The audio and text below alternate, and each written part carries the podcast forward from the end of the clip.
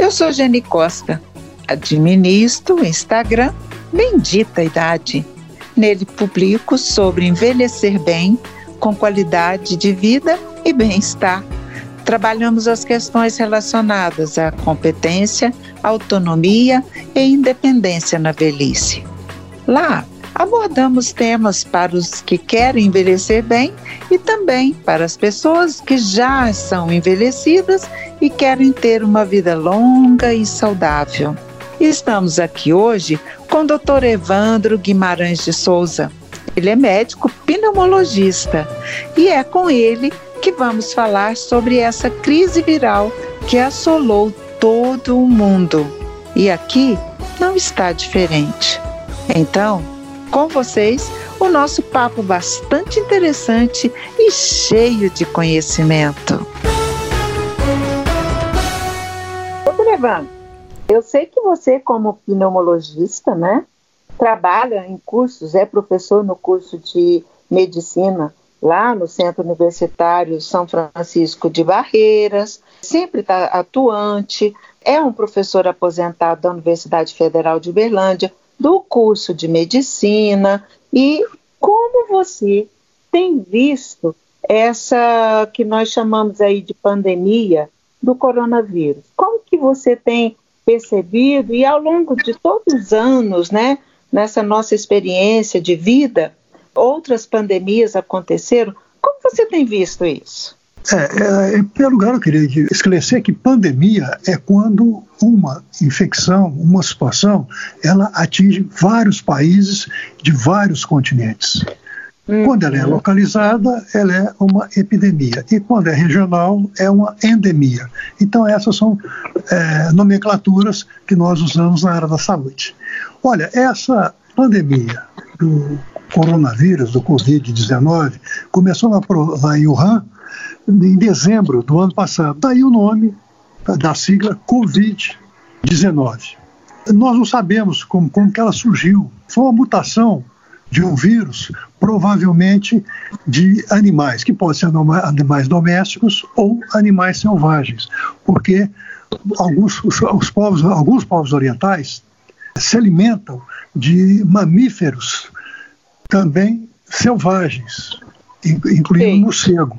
E isso pode ser. E aquela proximidade que eles têm com os animais domésticos, naqueles mercados, isso pode ter ocasionado a mutação desse, desse vírus e ele contaminar é, toda a população daquela cidade, depois da província e depois toda a China. E em seguida, todo o planeta.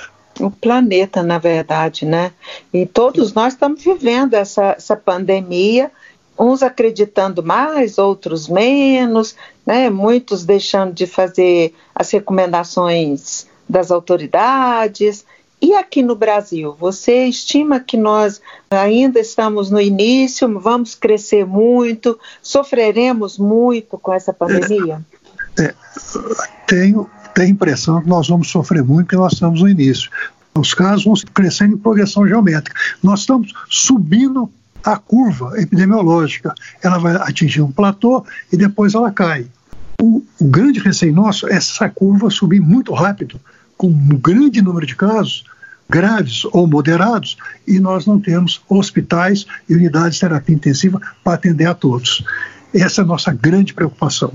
Outro fato que me preocupa muito é que as equipes de saúde, não só aqui no Brasil, mas do mundo todo, estão se desdobrando e trabalhando exaustivamente. Vários profissionais de saúde já contraíram o, corona, o coronavírus e já foram para casa, diminuindo a força de trabalho da área da saúde. E aqui no Brasil, nós estamos tendo dificuldade para conseguir álcool gel, para conseguir máscaras, porque tudo foi comprado pela população em pânico. Essa é uma questão, né, doutor Evandro, das mídias sociais, né, que Sim. avolumam o número de informações, muitas delas como fake news. Isso é um desserviço, né? É, essa é que eu falei, que eu sempre digo, é uma pandemia de fake news e de boatos. Isso atrapalha. Uhum. Chegaram até a, a indicar o uso da quinidina, que é um medicamento contra maleita e contra alguns tipos de reumatismo, como o lúpus eritematoso sistêmico, as pessoas têm que tomar como se fosse um profilático do, corona, do coronavírus. E a quinidina tem efeitos colaterais para a visão, ouvido, sistema nervoso, problema cardíaco, aparelho digestivo, e não pode ser usado sem receita médica. E desapareceu esse medicamento, que hoje está sendo usado nas formas graves provocadas por esse vírus, daqueles pacientes que estão em insuficiência respiratória em unidade de terapia intensiva. Não deveria ser uma compra aleatória, né? E realmente quem precisa acaba não tendo a medicação, né? Exatamente. E está faltando máscaras para as equipes de saúde, porque a máscara ela só está indicada se o indivíduo é suspeito, e para uhum. o doente e para a equipe de saúde. Essa é a indicação. Porque, veja bem, professora, quando começou a epidemia, o pessoal vinha da China, vinha da Europa, teve contato lá, chegou, teve febre.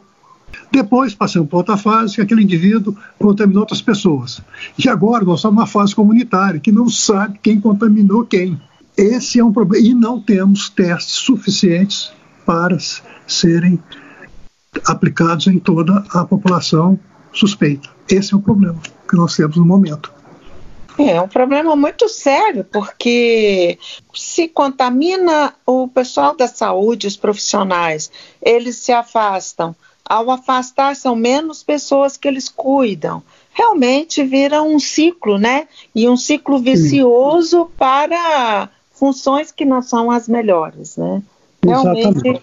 isso tem dado uma preocupação grande. Doutora Evanda, já acho que é uma curiosidade minha e, e de muita gente. Esse vírus, eu vejo dizer que ele não é tão letal quanto outras pandemias que já aconteceram. Mas, ao mesmo tempo, ele contamina com muita rapidez. Não é bem isso? É exatamente isso. Ele começa, o risco de contágio começa no segundo ou terceiro dia do, do, com o indivíduo infectado. E Sim. ele vai infectando em escala geométrica. Na realidade, o indivíduo pode infectar dois, três, e aqueles dois, três vão infectando os outros e, e assim por diante. A mortalidade é pequena. Nas crianças, é menos de um em 100. No adulto jovem, 2 a 3 por 100. Quando chega na população de 70 e 80 anos, pode chegar até 15%. Em cada 100, 15 podem falecer em decorrência da doença. Então, uhum. nós temos que ter cuidado é com a população mais idosa. E hoje nós sabemos que quem, quem fuma, quem tem doença pulmonar obstrutiva crônica, quem tem diabetes, quem tem que está tá, tá medicando, quem está tomando medicamentos que baixa a imunidade, quem tem pressão alta, eles estão mais sujeitos. Surgiu Não. também uma questão com aquele anti-inflamatório ibuprofeno. Pediram para que ele fosse evitado para que ele não piorasse a evolução do paciente grave, com o paciente que, que, que contaminou com o coronavírus. Entretanto, já existem trabalhos afirmando que não é bem assim. Porém, o mais prudente é não utilizá-lo, até que surjam novos trabalhos. Doutora Evandra, então, a informação ela veicula de uma forma assim muito rápida, a boa e a ruim, né? Então, um dos motivos que a gente está gravando esse podcast é nesse sentido, de passar informações sólidas, informações adequadas, científicas e que têm embasamento teórico para que as pessoas tenham condições de administrar melhor esse tempo, que é um tempo novo para todos nós, né? É um tempo de angústia, ansiedade, desconhecimento, e por isso que acredito que a gente possa fazer aí, ajudar a fazer um, um bem maior. Uma utilidade Isso. pública, né? Porque, e para o mundo, né? Exato. Eu acho que, como você já, já abordou inicialmente, nós já, já atravessamos epidemias mais graves. Nós tivemos uhum. a peste negra em 1340, em que mais de 20 a 50 milhões de pessoas morreram na Europa. Está começando a Volume Central, enorme, né? Volume enorme. Tivemos uma gripe espanhola lá por volta de 1918, que foi até 1920, em que morreram de 20 a 50 milhões. E ela começou interessante, a história sempre se repete. Ela, se, ela começou em 1918 e ninguém se preocupou muito com ela, não. Ela começou leve e no ano seguinte já veio com tudo. Esse é, é o problema. Agora, agora nós já temos essa experiência, nós já estamos nos preparando mais adequadamente. Mas tivemos a gripe asiática, que foi em 57, 58. Tivemos a gripe H1N1, que também morreu lá, 150 mil. Tivemos a síndrome de angústia respiratória grave também, em uhum. 774. E o que é interessante é que grande parte dessas epidemias iniciaram na China. Entendi. Exatamente pelo comportamento, pelo comportamento eh, da população de conviver com animais domésticos, de ingerir carne de mamíferos selvagens. Então isso tudo propicia uma mutação do vírus e isso aí disseminou. É, realmente. É, e vai mudando muito, né? Doutor Evandro, eu já li alguma coisa a respeito disso, que o vírus tem preferência por lugares menos quentes, né? Você tem alguma informação sobre isso?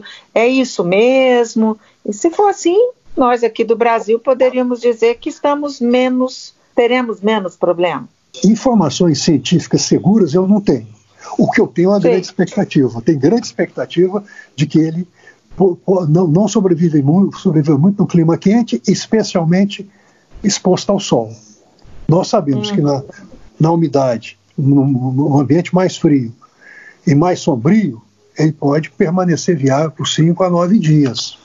Então, daí a importância de abrir porta, janela, deixar o sol entrar. Isso, isso não é da agora, não. Isso é dos nossos antepassados que falavam isso. Deixar especialmente, ventilar. Né? Deixar ventilar, especialmente quando a tuberculose era, era uma, uma situação em, que havia grandes números. Aliás, eu, eu não citei a tuberculose, mas o paciente tuberculoso também, ele tem maior risco para contaminar também com o coronavírus. É uma outra, outra possibilidade. Então, isso é importante.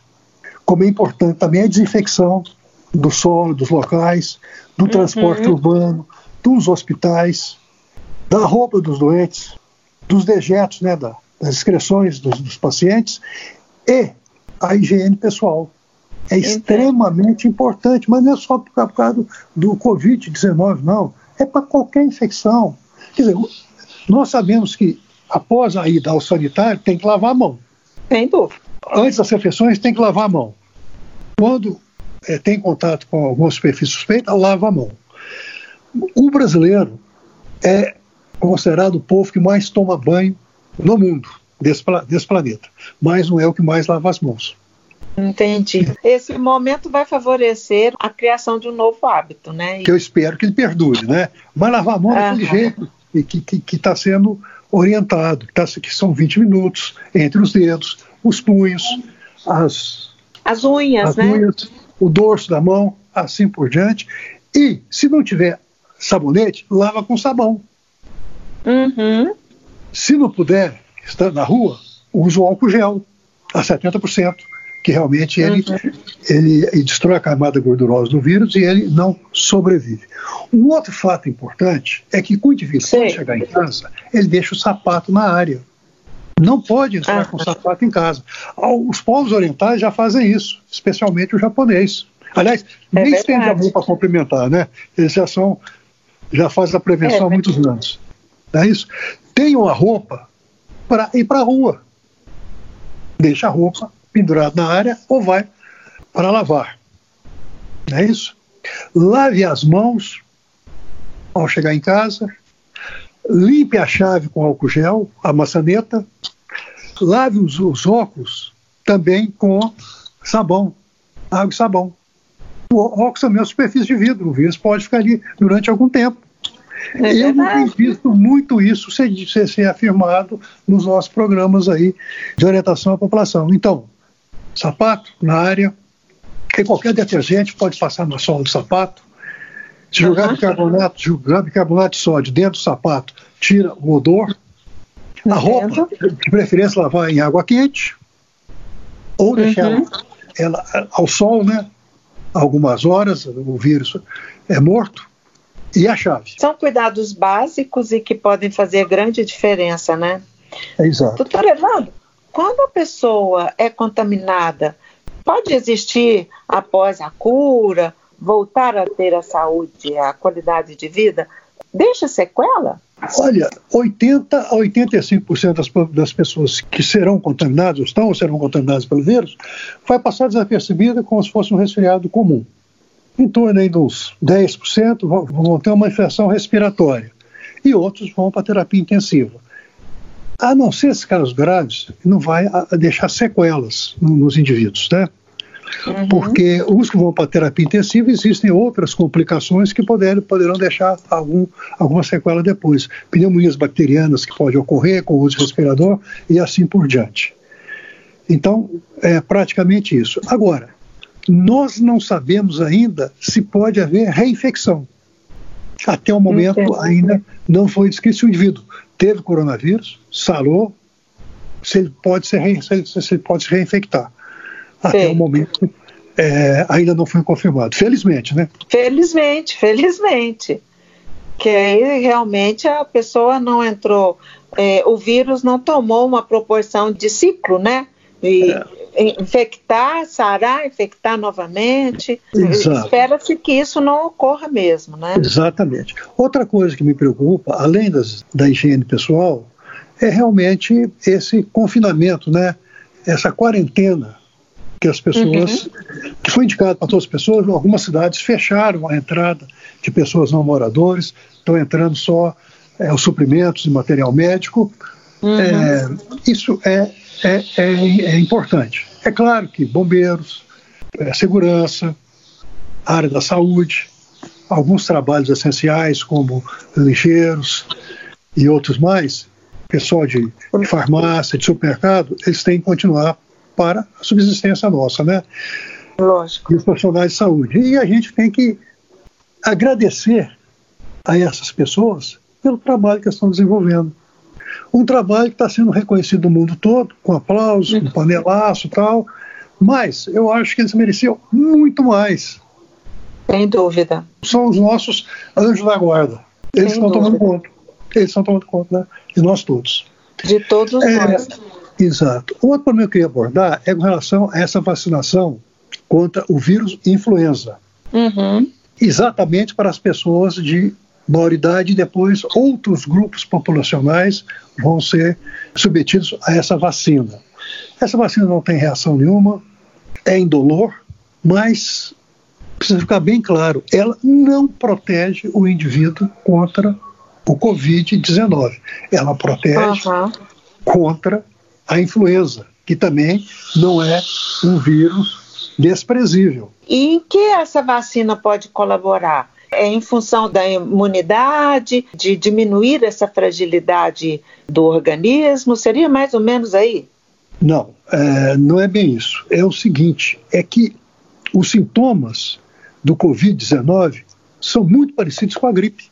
Então, o indivíduo, se ele, se ele tiver influenza, ele vai ter os mesmos sintomas. Mas se ele vacinou, a equipe de saúde vai ficar informada e ela pode dirigir a pesquisa para o coronavírus.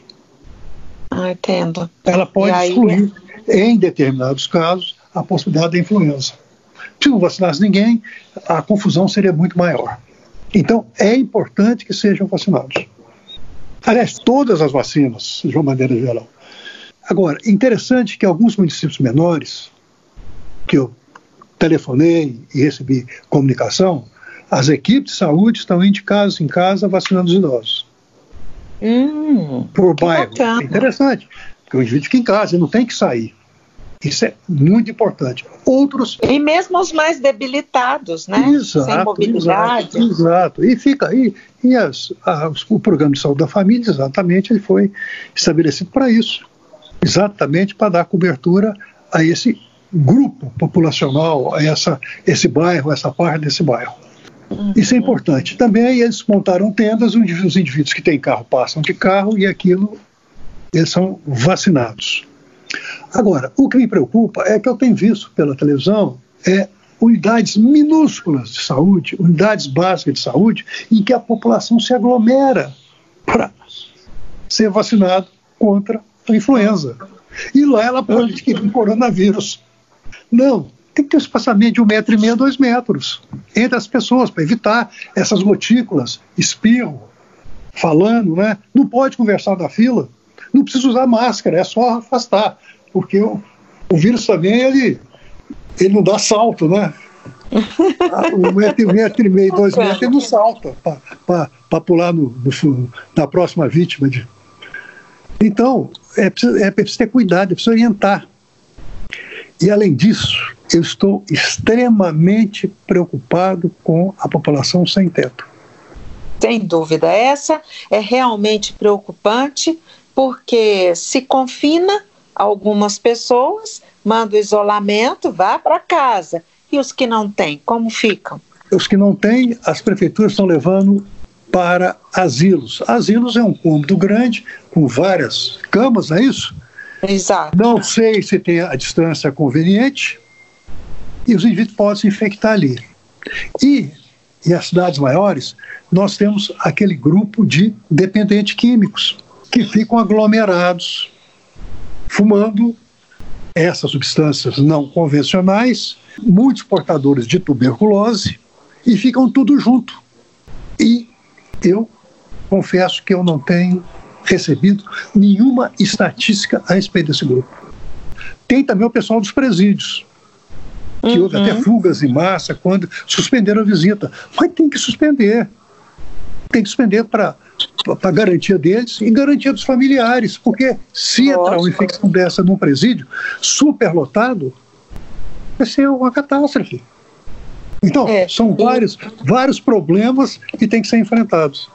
É, e, e também nós temos que pensar o seguinte: é, a gente não tem muita experiência, né, para viver e conviver com essas situações, porque é algo novo também. Aqui no Brasil a gente não tem, em especial, os problemas ambientais em termos de terremotos, vendavais, como a gente vê em outros países. Então a gente não tem essa tensão e isso tem me preocupado também, doutor Evandro, porque as pessoas não estão, em grande parte, ou algumas delas, levando a sério o problema, né? E que não é um problema individual, é um problema coletivo. Sem dúvida, é, é, eu, eu concordo, professor. Eu acho que é isso mesmo. Eu acho que o, pessoal precisa, precisa agir mais com civilidade, com cidadania, uhum.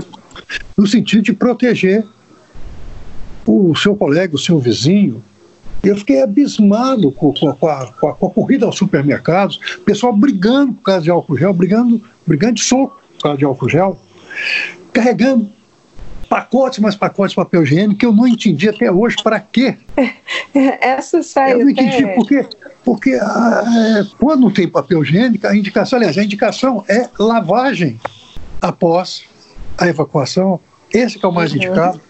Não, uhum. papel higiênico, papel higiênico. Se comprasse lenço de papel, eu até ia entender. Porque o indivíduo sua o nariz e joga fora. É, é isso, isso é recomendado. Não entendi. E comprar luva. Não precisa de luva. Porque a luva, uhum. se você usar, você tem que jogar fora. Você usa só uma vez. A máscara também, se você usar a máscara mais de três horas, ela umedece e não filtra mais nada. Então fica esse, essa, essa paranoia, esse pânico da população, mais o indivíduo. Agora vai fechar, mas o indivíduo tomava a precaução toda, mas ia no restaurante, ia tomar café na padaria, junto hum. com os uhum. amigos. Acontecendo então, festas, churrascos. Churrasco tal, e essas coisas todas. É, aqui em São Paulo, é, bailes funk. Isso apesar de ter sido falado, orientado, etc. e tal, o pessoal continua se arriscando. E o jovem também ele precisa pensar que ele também não está isento de risco, não. Acho que não vai, que não vai contrair nada, vai. E não é só o Covid-19, não, tem outras doenças que são mais transmissíveis. As de cunho sexual. Uhum. Não é isso? É. A tuberculose. Então, e tem que ter esse cuidado, né? Cuidado. Pra... Por quê? Por quê? Porque é, quando apareceu o coronavírus, as outras doenças continuam, o dengue, isso continua. Exato. Então. Foi apenas uma somatória, né? É, mais uma. Mais, mais uma. uma. Mais uma, que seguramente vai passar também, vai passar. Porque depois de uma certa população ter sido infectada, a chamada é, é o que acontece com é o efeito manada. Então, vários indivíduos já, já se contaminaram, passou desapercebido, aí realmente o, a, o poder contagiante do vírus vai decrescendo, que se espera que dentro, aqui no Brasil, que no segundo semestre ocorra. Que a gente espera, torce, colabora, e um dos motivos de estarmos aqui falando é no sentido de, de sensibilização das pessoas que pensam em si e de uma forma comunitária, né? Pensa em todos. Doutor Evandro, a população idosa é a mais prejudicada aí no caso, caso sejam contaminados, né? E o, o, vírus, né, a gente tem lido que os problemas que ele provoca são problemas respiratórios mais graves. E no idoso isso ocorre de uma forma mais intensa, por quais motivos? Primeiro, pelo próprio envelhecimento do aparelho respiratório. Em segundo lugar, é que esse grupo tem mais doenças associadas. E com isso piora muito a evolução. O que nós sabemos no momento é que quando se instala a respiração mecânica mais precocemente, a evolução é melhor. Entendi. Ou seja, colocar o respirador mecânico logo nos primeiros sintomas, ah, no, no agravamento da, da insuficiência respiratória. Aí o indivíduo melhora. O problema, professor, é que nós não temos respirador suficiente. Nós não temos leitos de UTI suficiente. E nem de hospital para colocar os casos moderados. Sim. 10% aí de moderado que tem a pneumonia, mas evolui bem. Tem um pouco de falta de ar tal. Esse é o grande problema. Aqui em São Paulo, no Pacaembu, eles estão levantando um pavilhão no AMB também, estão, lá, lá estão levantando um hospital. E o Hospital de Clínicas foi transformado num centro de referência, com 700 leitos e todo o aparato de UTI que eles têm. Então, o pessoal está se mobilizando. E isso é um crédito que nós temos que dar às equipes de saúde do Ministério e da Secretaria Estadual de Saúde e municipais, que realmente eles também estão na linha de frente nessa luta contra esse vírus. Que é um vírus é, potente, né? atingindo o mundo de uma forma. Aliás, eu já digo assim que ele parou o mundo, né? Na China já, já está caindo. Já não tem mais casos é, que contraíram a doença lá. Estão chegando aqueles que de fora. Na Itália, como a população é mais, bem mais velha, com mais, com, com várias doenças, o número já está muito elevado. Em torno de 600 a 700 mortes por dia.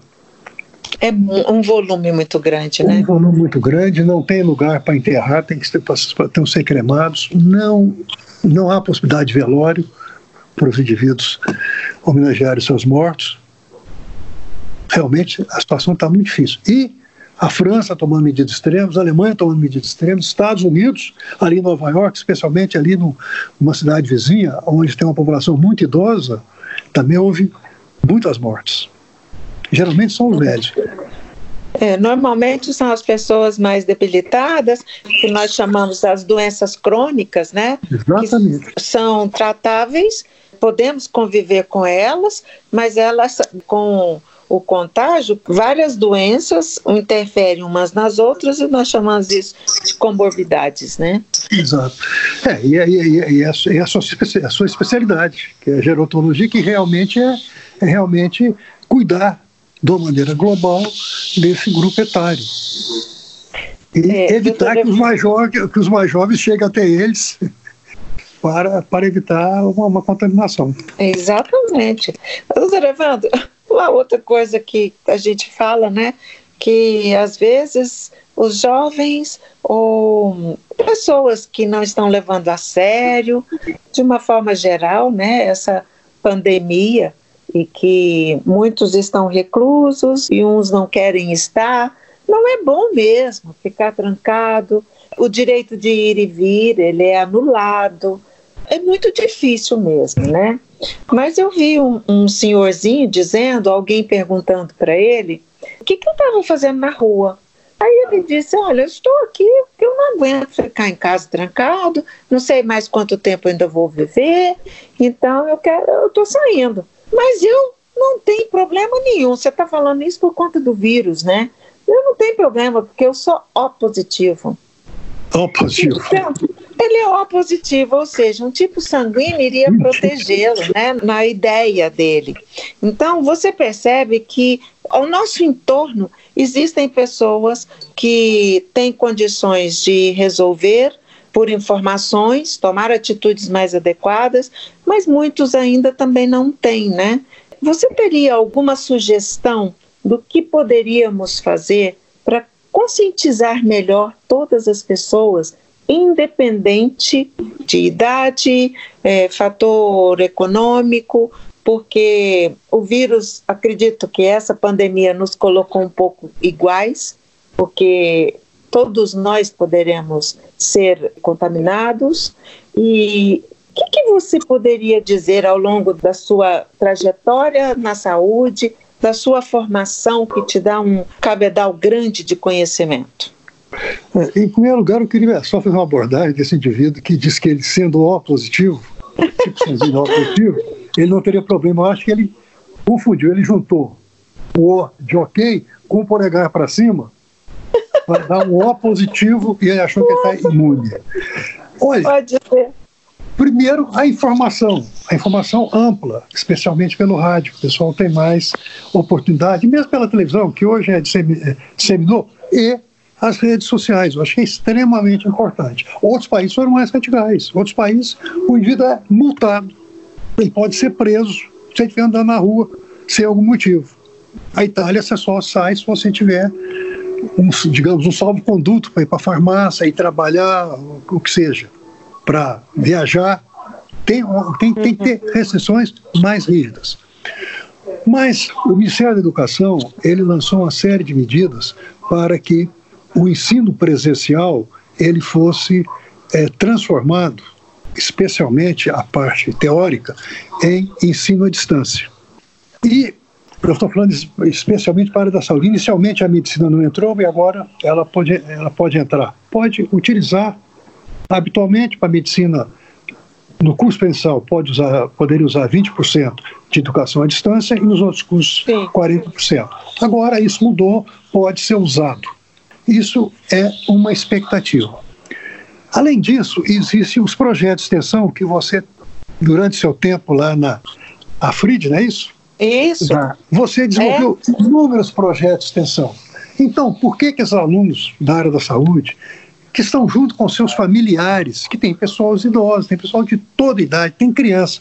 Por que nos desenvolver um amplo projeto de extensão para esse pessoal que está confinado em casa? Que uhum. pode ser inclusão digital na internet, que pode ser recreação para as crianças, que pode ser ginástica, de acordo com a idade, coisa simples. Na, na internet está cheio de programas isso exato, seria, exato. seria curricular, por que não? O que me uhum. preocupa uhum. é pegar esses alunos, especialmente no final, no estágio supervisionado, e colocá-los na linha de frente para atender Entendo. paciente em pronto atendimento, em pronto socorro, enfermaria. Esses jovens alunos, eu sei que, que, que eles estão orientados por profissionais mais experientes, mas vai garantir que eles vão ter proteção individual? que é avental, que é luva, que é uhum. máscara e aquele protetor que não está tendo no Brasil, aquele, aquele de plástico né, que põe na frente do rosto. Uhum. Isso me preocupa. Estão querendo formar dois meses antes, conceder o diploma para os médicos, os estudantes de medicina, dois meses antes do término do curso. Isso também me preocupa muito. Para poder atuar? Para poder atuar na linha de frente. Eu, eu não sei. Uhum. Na, na Itália, na Itália também já já, já tomaram essa iniciativa. Então, são vários problemas que me preocupam exatamente porque esse jovem pode, pode se infectar. Uhum. Ah, mas, é, mas a evolução é melhor. É, ninguém garante, porque em ciência isso não é. Nada não é, não é registrado. Ainda, né? não, é, não, não, não, é registrado, não é registrado, que vai ser só é 1%, 2%, depende do uhum. indivíduo. Então, eu, eu acho que o mais prudente realmente é, é o ensino à distância e a extensão dentro de casa. Senão a pessoa Nossa, lavar a mão, isso, isso, isso, isso é carga horária. E como é que vai ser uhum. comprovado? Por vídeo. Entendi. entrevista, entrevista ao vivo com os idosos. Mostra as crianças na recreação. Uhum. todo dia aparece o pessoal fazendo em casa, adaptando que as crianças foram para lá porque fecharam as creches. Um indivíduo da área é. da saúde lá e pode perfeitamente é, exercer essa atividade. Isso é carga horária cumprida. Cumprida, inclusive, né? Não vai gastar nada mais. É, e, e, eu acredito que muitas mudanças vão ter que ir acontecendo para adaptar ao novo momento, né, numa nova fase, uma nova época que estamos vivendo, mas que não seja com irresponsabilidade, que não seja com incompetência, que tenhamos boas formações e que profissionais em todas as áreas sejam qualificados e para saber adaptar a essa nova fase. Doutor Evandro, uma outra coisa também que me preocupa é que a gente fala muito nessa questão da saúde física, né? Da saúde física, saúde mental, e me preocupa muito a questão da saúde emocional. De repente você se vê totalmente fora de tudo que você fez ao longo de toda a sua vida né? E você passa a, a ficar trancado em uma casa e, por exemplo, tem pessoas que moram seis, oito, dez pessoas numa casa e que só moram porque saem para trabalhar e aí só juntam para dormir. Como é que fica essa situação? Eu sei que não é sua área, mas é uma coisa que nos preocupa também, né? A mim me preocupa muito, né? Porque uh, tem, alguém tem, tem que estabelecer atividades, uma rotina de viver, ou mesmo de sobrevivência dentro, às vezes, de um único cômodo. Uhum. É, a tarefa de serviço doméstico, de lavar os pratos após a refeição, quando tem refeição, não é isso? Exato, exato. A orientação de lavar as mãos, né? Quando tem água, que grande exato. parte não tem. De recreação ali dentro mesmo, utilizando o que pode, cadeira, bolas, aquele jogo que a gente fazia que vai pulando, eu esqueci o nome. Que, amarelinha. Que, amarelinha. Para os velhos, é. os velhos, tricô, os velhos alguma atividade manual, se possível, porque o pior que tem é ficar ouvindo televisão, né? É, exatamente. Porque, muito porque aí deprime, deprime qualquer um, lê histórias para as crianças, contar casos. Os mais velhos têm essa é. habilidade. Contador de casos. Desenhar, é colorir, né? Desenhar, colorir, tudo isso. Tem que ter é, criatividade, para poder superar esse momento. É, dobrar papel para fazer cópio, fazer chapéu, fazer aviãozinho. Não digo origami, que é, é muito mais complicado, mas essas coisas Exato. manuais mais simples poderia ser feito, né? Que eu acho que é. Agora, professora, nós estamos falando de saúde, mas existe uma outra vertente, que é a vertente econômica. O mundo Exato. parou. Nós vamos passar por uma crise sem precedentes. Uhum. A única coisa que eu vejo aqui no momento é a oscilação da bolsa que, que acontece, sobe e desce de acordo com a maré, digamos assim, das pessoas que se beneficiam. Ora o dólar sobe, ora, ora a bolsa sobe e está tudo parado. A é, cadeia aí... É produtiva está parada. As escolas estão paradas. Eu não sei até quando as instituições de ensino superior, as de ensino básico vão conseguir se manter, pagar uhum. o salário dos professores. Exato. Isso nós temos que levar em consideração. Nós podemos esperar consequências bem, às vezes até drásticas, né? E que não é o do momento, mas a gente, quando passar tudo isso e retomar, é, a gente já teria que estar pensando para ver como que vai sair dessas dificuldades a gente disse são dificuldades de saúde e depois é, dificuldades econômicas. E nós é, temos eu, que sobreviver. Aí cada um vai ter que fazer a sua parte, não é isso? Quer dizer, nós já estamos, de certa forma, confinados e diminuindo consumo, diminuindo entretenimento, uma série de coisas, não é isso? Mas tem Exato. um outro grupo que está que tá sofrendo, porque uhum. ganham por dia, as, os diaristas, né? Os diaristas, os músicos, os atores, os Exato. pedreiros que recebem pelo que fazem, né? Pelo que é. fazem. E o país tem uma desigualdade muito grande, né? Sem dúvida, sem dúvida, sem dúvida, sem então, dúvida. É, é desumano o que acontece. E, e fora aqueles que ficam, que, que moram na, na, periferia da cidade, em casa de papelão, em casa de, de, de outros materiais, que não tem acesso à água, não tem acesso a esgoto, e já estão convivendo com uma série de doenças, que é o grupo mais vulnerável ainda, que não tem nada e também vão continuar, talvez com muito menos. Se, eu, se é que eu posso dar essa expressão. Sim, sem dúvida. Doutor Evandro, é sempre muito bom conversar com você. Você é extremamente lúcido, claro, objetivo e tem é, conhecimento do que fala. E eu gostaria de encerrar o nosso bate-papo, que foi extremamente produtivo e, dinâmico.